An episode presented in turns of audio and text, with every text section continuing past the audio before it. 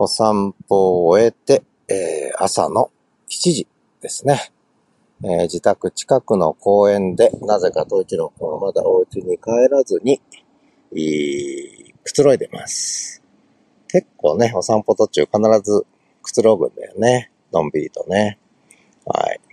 いい顔してるね、東一郎くん。えー、今日は気温10度ですが、だから暖かいんですけれども、ちょっと風が強くて、イチョウの葉っぱがもうほぼ落ちてるんですけど、最後の葉っぱが全部落ちそうな感じですね。地面は真っ黄色に染まっています。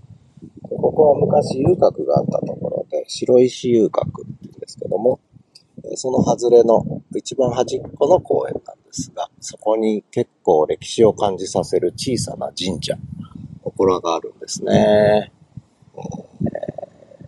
8メートル四方ぐらいで、ほんとちっちゃいんですけれども、とても立派な作りの歴史を感じさせる風情のある神社ですね。